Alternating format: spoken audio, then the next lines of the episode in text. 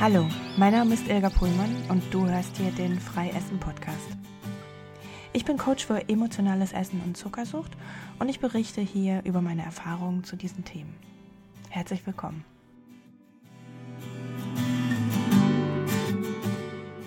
Mit dieser Folge hat es ein bisschen länger gedauert, aber ich hatte ja schon gesagt, dass ich nicht regelmäßig eine Folge aufnehmen werde.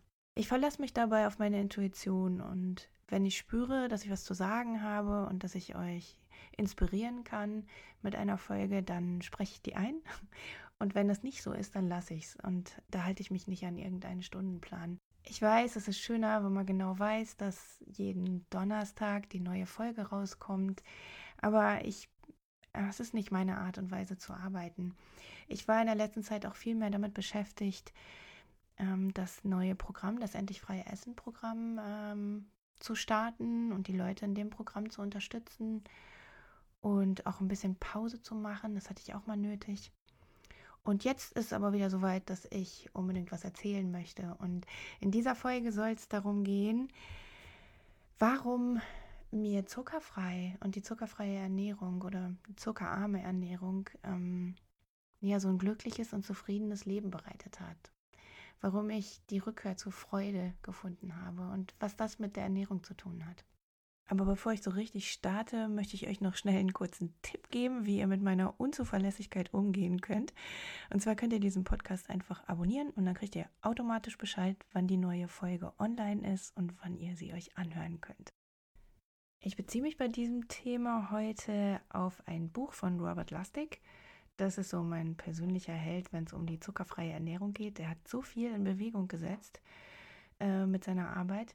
Und der hat 2017 ein Buch rausgebracht, das heißt Brainwashed, The Hacking of the American Mind. ähm, das gibt es auch ähm, in deutscher Sprache mittlerweile zu kaufen und ähm, auf dieses Buch beziehe ich mich. Er spricht in diesem Buch über die Folgen unserer modernen industriellen Ernährung und was das für Folgen auf unsere Gehirnchemie hat und wie wir quasi mit dieser Ernährung ferngesteuert werden. Und was das mit Serotonin und Dopamin zu tun hat, das erzähle ich euch in dieser Folge. Wenn wir uns in unserem Alltag über gute Gefühle unterhalten, dann geht es ganz schnell um das Wörtchen Glück, um das schnelle Glück oder um das große Glück. Und wir scheren das alles über einen Kamm. Dabei gibt es da kleine Unterschiede gar nicht mal so kleine Unterschiede, sondern eigentlich sehr große Unterschiede. Wir sprechen zum einen um dieses Glücksgefühl, also die Glückseligkeit, und wir sprechen zum anderen über das kurze Vergnügen. Aber wo ist da der Unterschied? Vergnügen ist instinktiv, emotional und es kann durch alle möglichen Substanzen oder Aktionen ausgelöst werden. Man kann Vergnügen mit der Handlung nehmen in Verbindung bringen und es wird eigentlich alleine erlebt. Und wenn man es zu sehr übertreibt, dann kann es auch schon mal zu einer Sucht führen. Glück dagegen, also Glückseligkeit, ist spirituell. Und man kann es eigentlich nicht so einfach von außen mit Substanzen beeinflussen. Glück ist als Tat eher geben und man kann das viel mit anderen Menschen teilen. Und Glück macht niemals abhängig. Also man kann noch so viel Glück empfinden, noch so sehr glückselig sein. Es wird nicht abhängig machen. Ja, und dieser Unterschied, der zeigt sich nicht nur in den Worten, sondern er zeigt sich auch hormonell in unserem System. Denn Vergnügen hängt mit einer Dopaminausschüttung zusammen und Glückseligkeit hängt mit Serotonin zusammen. Viele von euch werden wahrscheinlich schon gehört haben, dass wenn man Zucker isst, das Dopamin ausgeschüttet wird und dass wir deshalb dieses Belohnungsgefühl empfinden können. Also Dopamin und Belohnung hängt ganz eng zusammen. Und das kann man nicht nur durch Zucker und Süßigkeiten beeinflussen, sondern das geht natürlich auch mit ganz vielen anderen Substanzen. Das geht mit Alkohol, das geht mit Koffein, das geht mit Rauchen, das geht aber auch mit einer äh, mit Spielen oder Einkaufen oder sehr viel Arbeiten. Überall da, wo man eine Bestätigung auch bekommen kann. Überall da äh, kann Dopamin ausgeschüttet werden. Und immer dann, wenn Dopamin ausgeschüttet wird, dann reagiert unser Belohnungssystem, also unser ganzes System mit einem guten Gefühl. Das gute Gefühl ist dann die Belohnung. Wenn wir diese Reaktion häufiger provozieren, dann werden die Rezeptoren im Gehirn, die dieses Gefühl auslösen, also an das das Dopamin andocken muss, damit das Gefühl ausgelöst wird, die werden unempfindlicher.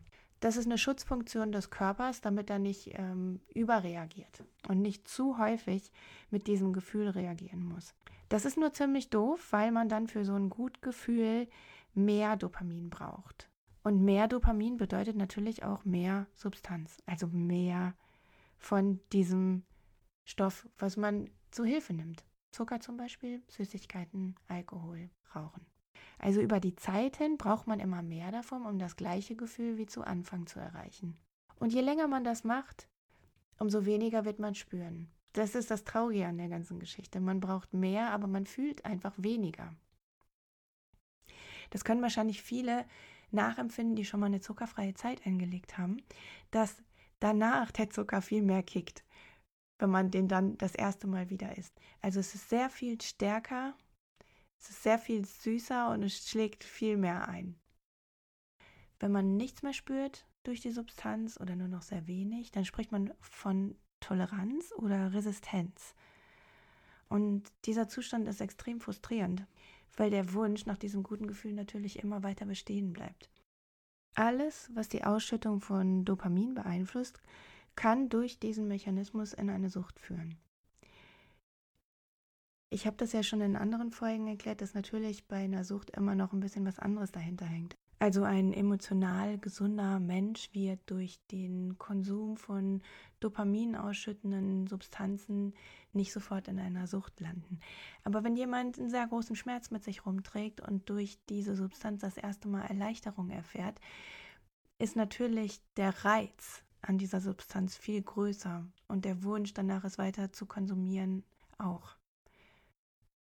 Deshalb geht es halt nicht darum, dass die Substanz süchtig macht, sondern immer der Schmerz dahinter, warum man diese Substanz weiterhin nehmen möchte. Wer darüber mehr erfahren möchte, in der Folge über emotionales Essen erkläre ich die Hintergründe genauer. Serotonin dagegen, also das Hormon für die Glückseligkeit, für das Glück, ähm, wird vor allem durch Licht und durch Bewegung ausgeschüttet. Und es ist nicht dafür verantwortlich, dass Rezeptoren unempfindlicher werden. Daher gibt es auch keine Überdosis an Glück oder eine Unempfindlichkeit gegenüber Glück. Aber es gibt einen entscheidenden Faktor, der die Serotoninausschüttung sehr hemmen kann. Und das ist leider die Dopaminausschüttung. Und das hat mich ganz schön zum Nachdenken gebracht. Je häufiger wir also Dopamin ausschütten, und je mehr wir uns dessen bedienen, desto schwieriger wird es also, dieses Glückseligkeitshormon Serotonin ähm, auszuschütten und das zu empfinden. Und als ich das gehört habe, hatte ich endlich meine Antwort. Ich habe mich ja immer gefragt, warum mein Leben eigentlich so viel glücklicher wird, seitdem ich nicht mehr so viel Zucker esse. Und Robert Lustig hat mir das gut erklärt. Das ist passiert unter anderem, weil ich mich nicht dieser ständigen Dopaminspritze bedient habe. Dadurch dass ich Zucker ausgeschlossen habe, hat mein Gehirn weniger Dopamin ausgeschüttet und seltener. Und dadurch ist die Gehirnchemie wieder in Ordnung gebracht worden und ich hatte mehr die Möglichkeit, auf Serotonin zurückzugreifen. Robert Lustig spricht in seinem Buch Brainwash darüber, dass diese, diese Vermischung zwischen Vergnügen und Glück in unserer Gesellschaft sehr häufig absichtlich verwechselt wird.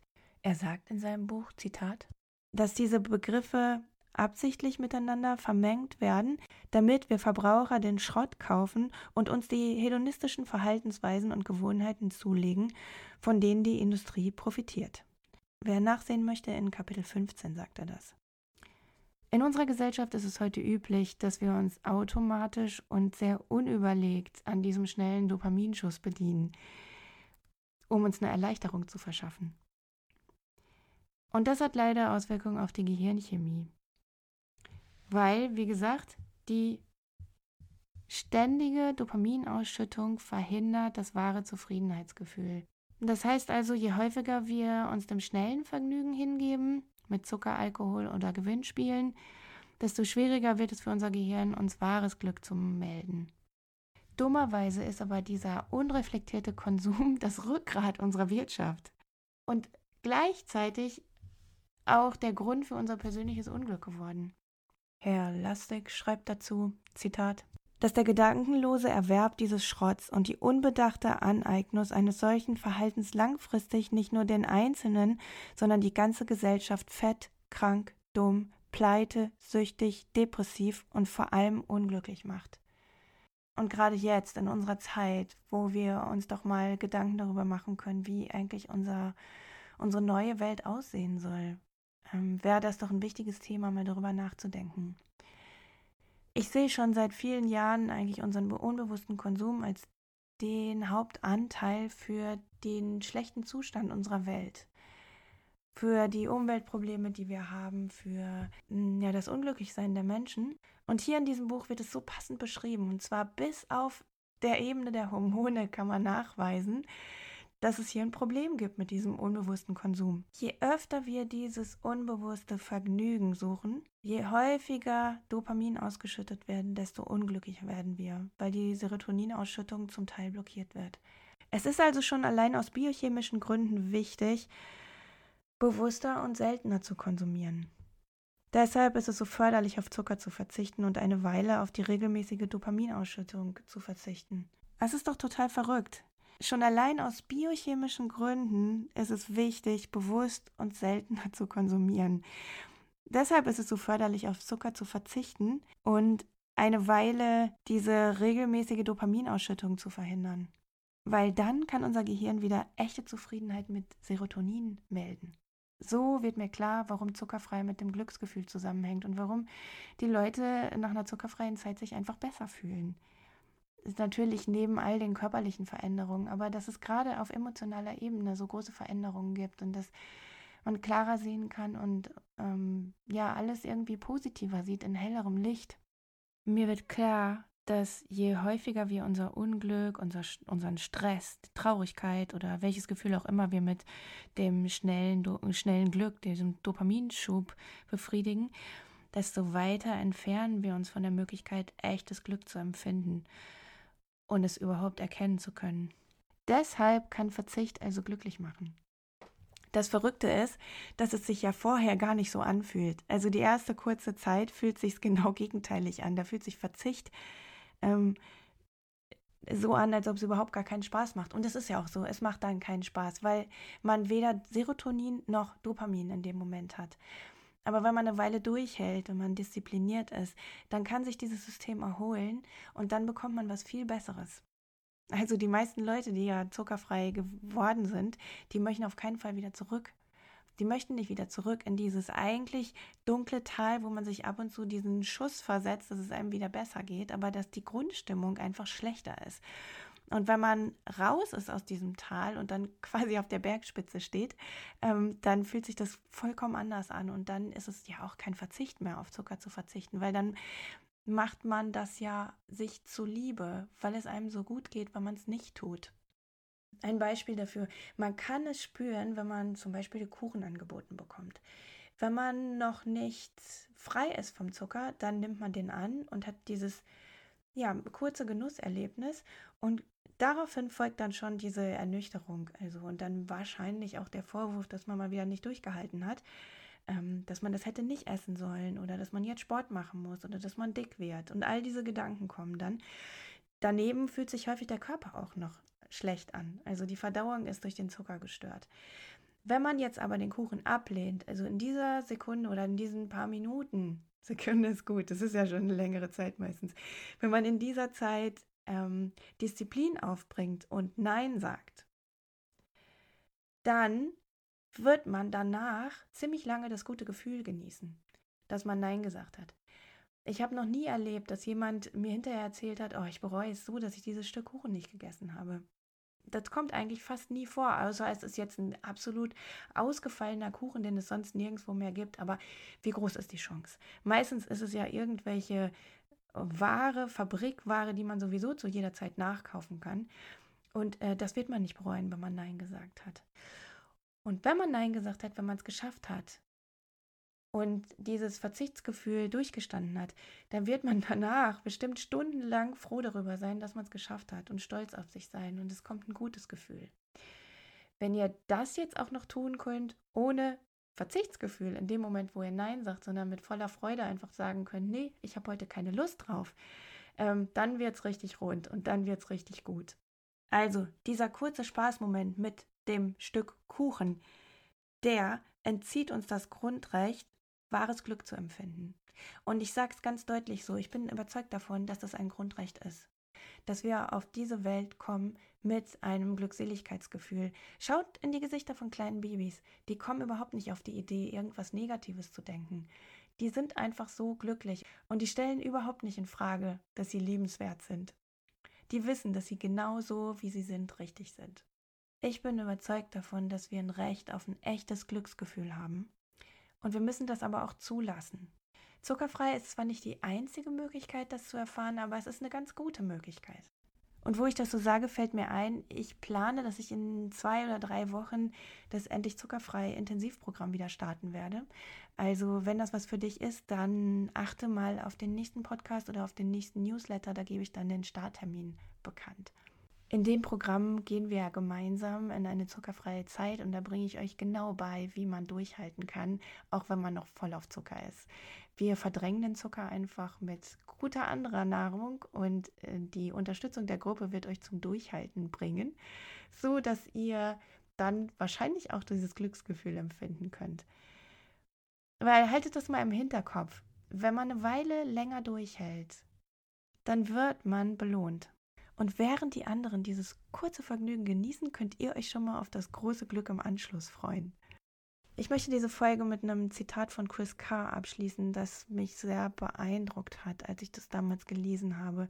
Sie schreibt, um mehr Energie zu haben, musst du Freude empfinden. Und wenn für dich die Freude im Moment Rauchen, Trinken und McDonald's ist, dann sage ich dir, das ist keine Freude. Das ist einfach nur Zudecken und Unterdrücken von Traurigkeit. Also lass uns richtige Freude finden. Ja.